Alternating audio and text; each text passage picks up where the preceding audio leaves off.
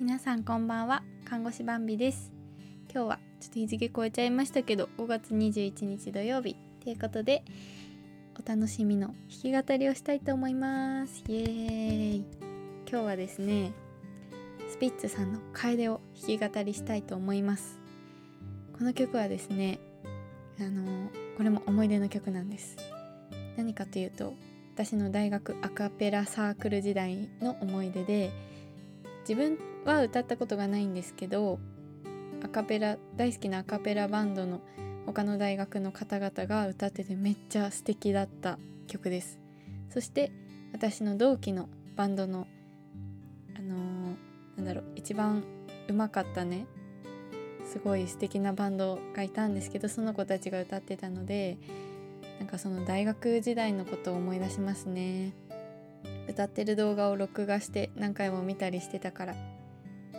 あのー、そのアカペラバージョンだと男性と女性の2ボーカルが結構みんなやってるアレンジでなんか FNS 歌謡祭で Superflyさんと秦基博さんかながやってたんですよね。それをこうアレンジしてアカペラで流行ってたアレンジになってました。ただ今日は私は一人で歌うので女性ボーカル一人バージョンっていう感じですね。ちょっと歌いやすいようにキーを2つ上げてみました。スピッツさんの原曲もいいですしきっとね YouTube で「楓アカペラ」って検索したらそういう2ボーカルの動画が結構出てくんじゃないかなと思うのでよかったら見てくだ見てみてください。それでは聴いてください。スピッツで「楓」